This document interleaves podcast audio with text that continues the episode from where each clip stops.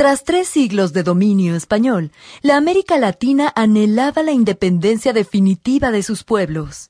La Argentina, en ese entonces perteneciente al Virreinato de la Plata, hacia comienzos del siglo XIX, clamaba por libertad. La Declaración de Independencia de los Estados Unidos en 1776 y la Revolución Francesa de 1789 fueron sucesos de gran influencia gracias a la expansión de las ideas liberales. Incluso la misma situación de España daba pie a las esperanzas. El país había sido invadido por Napoleón, quien forzó la renuncia del rey español Carlos IV y su hijo Fernando VII, poniendo luego a José Bonaparte, su hermano, al frente de la madre patria. La monarquía española destituida intentó resistir formando primero la Junta de Sevilla, y tras la derrota de ésta, el Consejo de Regencia de España e Indias. Ante el peligro de perder su soberanía en América, hicieron un llamado a sus colonias para que protejan el poder monárquico de España. Sin embargo, el llamado agitó a los países americanos, y resolutos entre defender el trono del rey español contra Napoleón o aprovechar la coyuntura para alcanzar la libertad.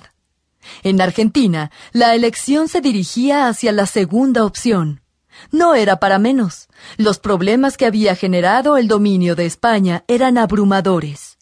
Durante la época colonial, por ejemplo, el comercio exterior estaba monopolizado por España, prohibiéndose el comercio directo con otras potencias, principalmente con Gran Bretaña. Esta situación era realmente desventajosa para Buenos Aires. Por otra parte, y en el plano político, el gobierno de las instituciones locales recaía en funcionarios designados por la corona, casi siempre españoles, ajenos por completo a los problemas e intereses locales. La burguesía criolla, fortalecida por la revitalización del comercio e influida por las nuevas ideas, esperaba la oportunidad para acceder a la conducción política. La rivalidad entre criollos y peninsulares lentamente dio lugar a una dura pugna entre los partidarios de la autonomía y quienes deseaban conservar el virreinato.